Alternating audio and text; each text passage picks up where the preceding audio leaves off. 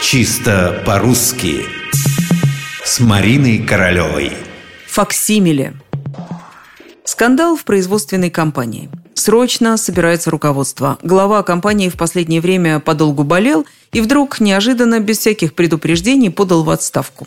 Заявление доставил курьер. Акционеры чувствуют неладное. Они разглядывают бумагу со всех сторон и качают головами. Не мог он так сразу подать в отставку. Он не собирался, ни с кем не советовался, ни о чем таком не объявлял, да и подпись какая-то сомнительная. Впрочем, может, это факсимиле?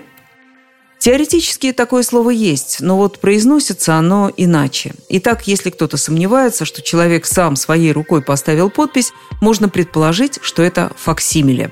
Только так факсимиле рекомендуют произносить это слово словари. Да что там рекомендуют, они даже и не видят никаких других возможностей. Какие словари не возьми, толковые, иностранных слов, орфоэпические, везде будет одно и то же – факсимиле.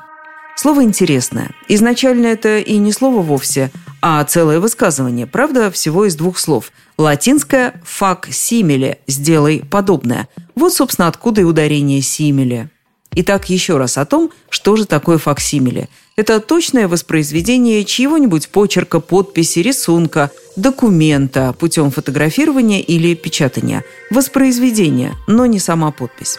Прилагательное от слова «факсимиле» – «факсимильный», то есть представляющий собой факсимиле. Существует факсимильная связь, факсимильный аппарат, то, что мы в просторечии называем факсом.